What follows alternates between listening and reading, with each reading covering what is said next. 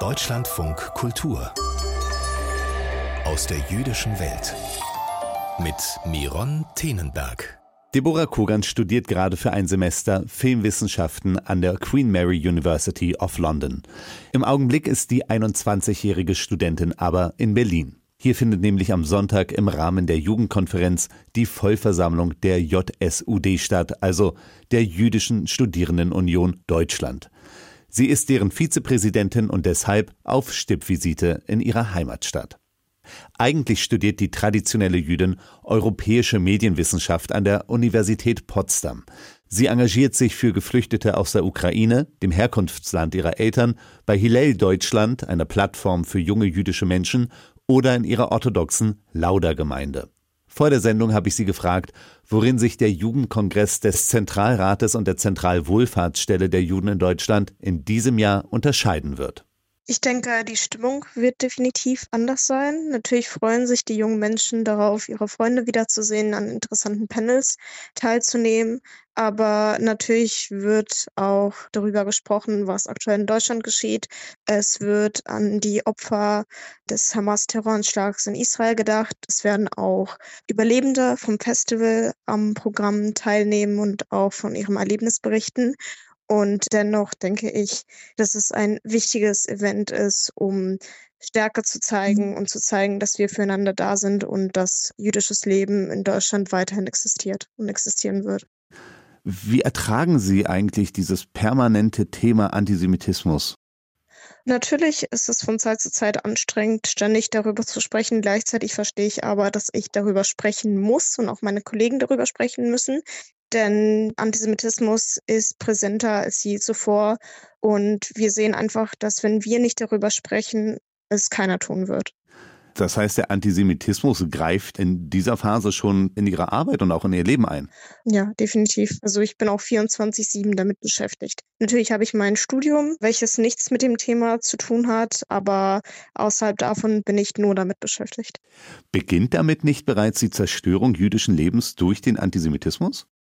Also selbstverständlich beginnt damit die Zerstörung. Nur man möchte natürlich nicht, dass es zerstört wird. Und man würde sich einfach nur wünschen, dass nicht nur jüdische Menschen sich dafür einsetzen würden, dass jüdisches Leben weiter in Deutschland existieren wird oder nicht. Wenn Sie jetzt die deutsche Gesellschaft ansprechen, welche Rolle hat denn da die JSUD eingenommen? Wir sind natürlich dafür da, um junge jüdische Menschen nach außen zu repräsentieren, Gleichzeitig wollen wir aber auch die deutsche Zivilbevölkerung darauf aufmerksam machen, welche Rolle sie und welche Rolle die Politik für das jüdische Leben in Deutschland hat. Und wir sehen auch, dass die Zivilcourage absolut fehlt, wenn es zu antisemitischen Fällen kommt. Bleiben wir nochmal bei der JSUD. Ich habe das Gefühl, dass diese seit ihrer Gründung vor acht Jahren viel politischer geworden ist. Täuscht mich der Eindruck? Die JSUD ist definitiv viel politischer geworden. Das hängt auch mit den Geschehnissen in den letzten Jahren zusammen. Die da wären? Der wachsende Antisemitismus. Tatsächlich, das ist sozusagen die Triebfeder, auch den JSUD weiterzubringen. Ja, definitiv. Wie bewerten Sie die Situation der jüdischen Studierenden hier in Deutschland? Also hat denn alles etwas mit Antisemitismus, mit Judenhass zu tun? Viele jüdische Studierende trauen sich nicht mal an ihre Campi zurück was natürlich wirklich erschreckend ist. Und vor allem, wenn man bedenkt, dass 90 Prozent der in Deutschland lebenden Juden aus der ehemaligen Sowjetunion kommen, wo es eine Judenquote gab, wo es strukturellen Antisemitismus gab und die Eltern von diesen Studierenden nach Deutschland geflohen sind, damit ihre Kinder so etwas nie wieder erleben. Und nun erleben sie es wieder. Also jüdische Studierende erleben gerade das, was ihre Eltern in der ehemaligen Sowjetunion erlebt haben.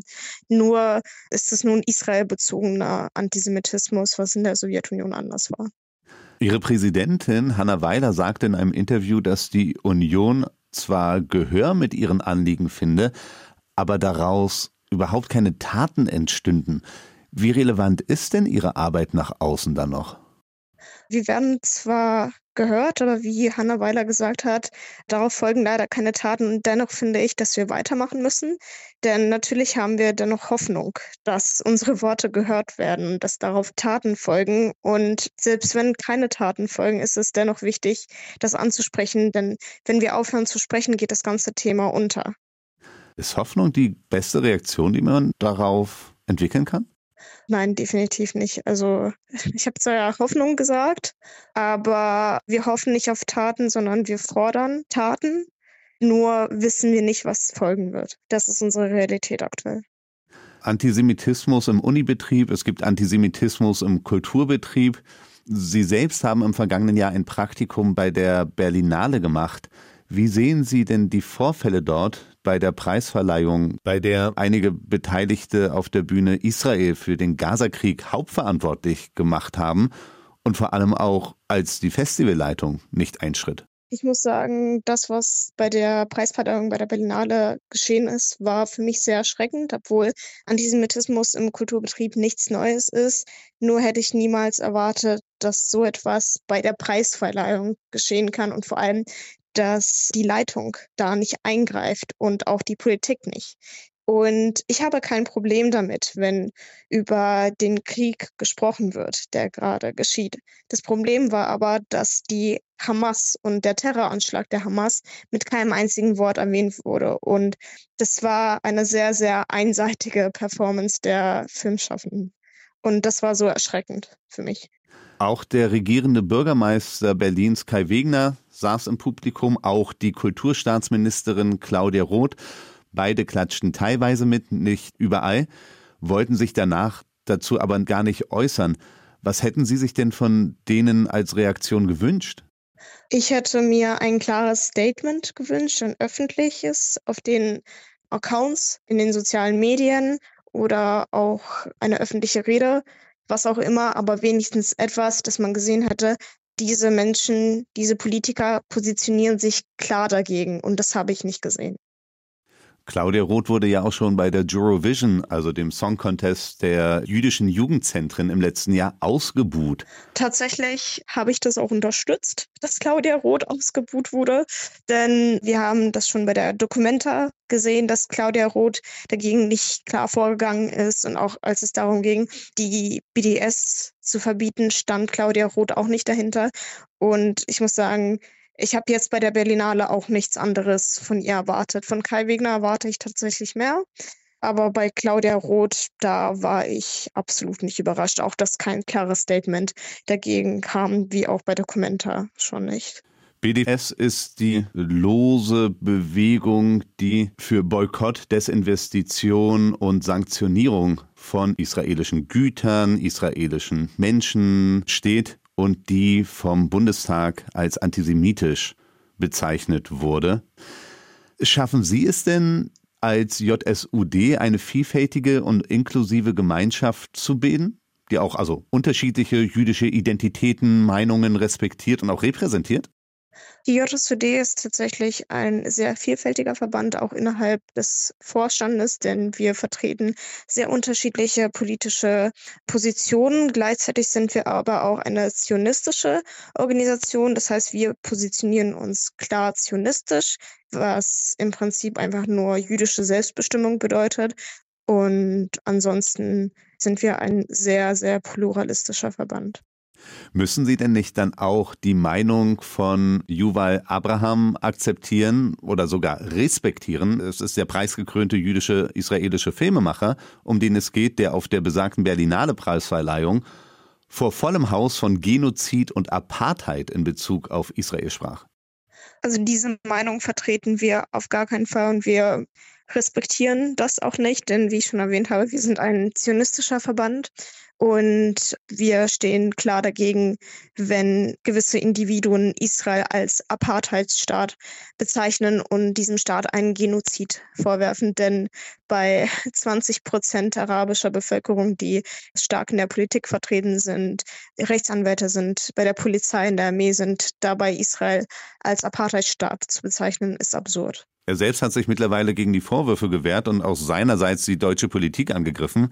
Er sagt, wie kann ich als Jude, als Enkel von in der Shoah Verfolgten überhaupt antisemitisch sein? Können jüdische Menschen antisemitisch sein?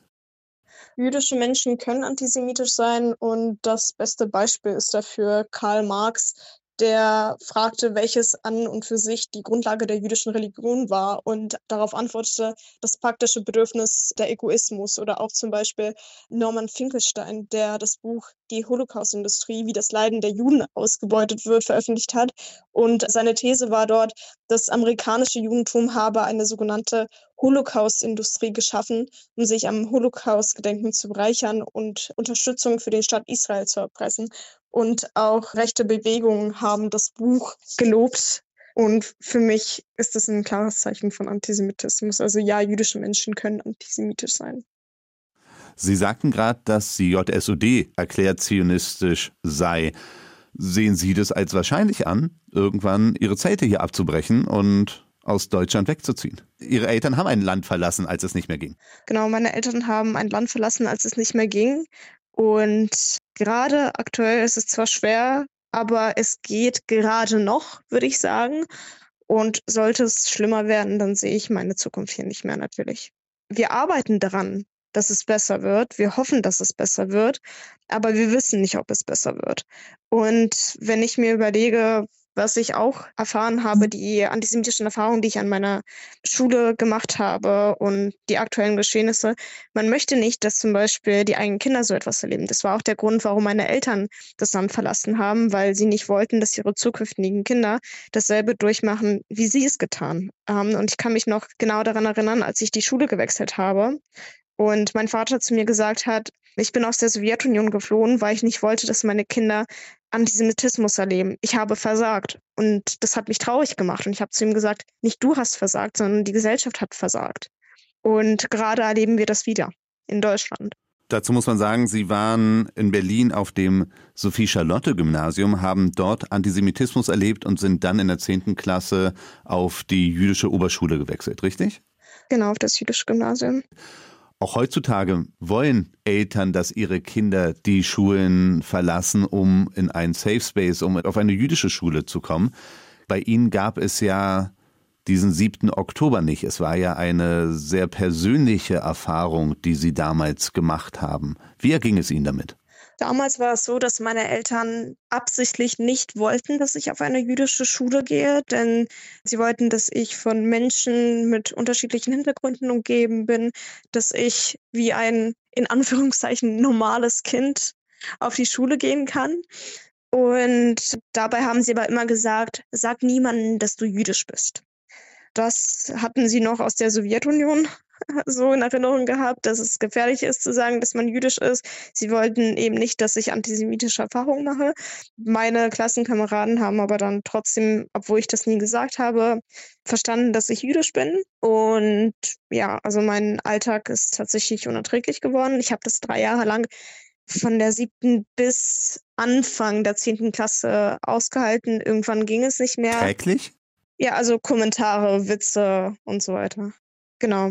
Und die Schulleitung meinte dann auch, ja, es ist furchtbar, aber wir können nichts dagegen machen, da die Kinder das so von zu Hause mitbekommen und wir dagegen nicht vorgehen können. Also wir hatten auch einen Ausflug ins jüdische Museum in der Mittelstufe und bei einem Mädchen haben die Eltern ihr untersagt, an diesem Ausflug teilzunehmen, weil sie nicht wollten, dass sie ins jüdische Museum geht.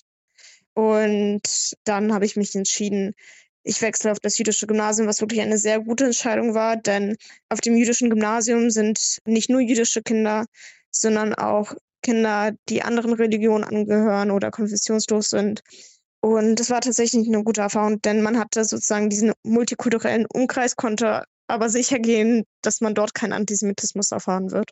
Sie sagten auch in einem Interview einmal, dass das gemeinsame Erinnern und Trauern ein Zeichen setzen wird, dass wir uns als jüdische Gemeinschaft nicht unterkriegen lassen. Wie hat die JSUD die jüdische Identität und den Zusammenhalt der jüdischen Studierenden denn seit dem 7. Oktober gefördert? Sind Sie tatsächlich näher zusammengerückt? Wir sind wirklich näher zusammengerückt und es haben sich sehr viele Studierende bei uns gemeldet, die früher gar nicht aktivistisch oder politisch aktiv waren, die sich gar nicht so stark dafür interessiert haben, die sich nach dem 7. Oktober bei uns gemeldet haben und gesagt haben, wie können wir euch unterstützen, wie können wir uns mehr einbringen. Und wir haben sehr, sehr viele Aktive dazu gewonnen nach dem 7. Oktober. Und wir sind für unsere Studierende da. Sie können sich immer an uns wenden. Wir schreiben Briefe an die Universitäten, wir Veranstaltungen, Kundgebungen und zeigen, dass natürlich die Situation gefährlich ist, aber wir uns keine Angst einjagen lassen. Es wird ja auch von einem Besucherinnenrekord bei der JUKO gesprochen, bei der Jugendkonferenz. Das hängt ja wahrscheinlich auch damit zusammen. Ja, definitiv. Definitiv. Man möchte zusammen sein in der aktuellen Situation. Und es tut auch mental tatsächlich sehr gut, von Gleichgesinnten natürlich umgeben zu sein und sich so einen sogenannten Safe Space zu schaffen. Ich möchte noch mal auf die JSOD zu sprechen kommen. Die Vollversammlung steht jetzt am Sonntag auf der Jugendkonferenz an. Sie sind dafür extra aus London nach Berlin gereist. Was erwarten Sie eigentlich von dieser Vollversammlung? Welche Themen möchten Sie dort diskutieren? Wir werden sehr stark über die Bedeutung des Zionismus für uns sprechen und auch den ansteigenden Linksextremismus. Denn natürlich besteht eine sehr, sehr große Gefahr vom Rechtsextremismus. Wir sehen, dass die AfD immer mehr Zuspruch bekommt, aber wir müssen natürlich auch über den steigenden Linksextremismus sprechen, denn von dieser Seite kommt auch sehr starker Antisemitismus und vor allem israelbezogener Antisemitismus. Das sehen wir gerade auch an Universitäten und wir werden auch darüber sprechen, dass wir fordern möchten, dass Antisemiten an Universitäten exmatrikuliert werden. Was momentan ja noch nicht so einfach ist. Nein, gar nicht. Wird da nicht eine Tür aufgeschlagen, dass es Gesinnungsverbote gibt? Das kann ja auch irgendwann auch gegen jüdische Menschen verwandt werden. Es muss nur mal eine rechte Unileitung da sein. Nun, ich denke ehrlich gesagt nicht, dass es so weit kommen wird und überhaupt, dass es zu dieser Exmatrikulierung kommen wird, da bin ich mir auch unsicher, denn wir haben gesehen, ein jüdischer Student wurde krankenhausreif geschlagen und dieser Student, der das getan hat, wurde nicht exmatrikuliert. Und es geht ja da gar nicht um irgendwie eine Meinung, eine politische Einstellung, sondern um wirklich physische Gewalt. Darum geht es. Und äh, natürlich geht es bei der Exmatrikulierung nicht nur darum, dass man darauf wartet, bis jemand zusammengeschlagen wird. Aber wenn jemand aufgrund seiner Herkunft diskriminiert wird, egal welcher Herkunft, das geht natürlich nicht. Vielen Dank für das Gespräch. Deborah Kogan, Vizepräsidentin der Jüdischen Studierendenunion Deutschland.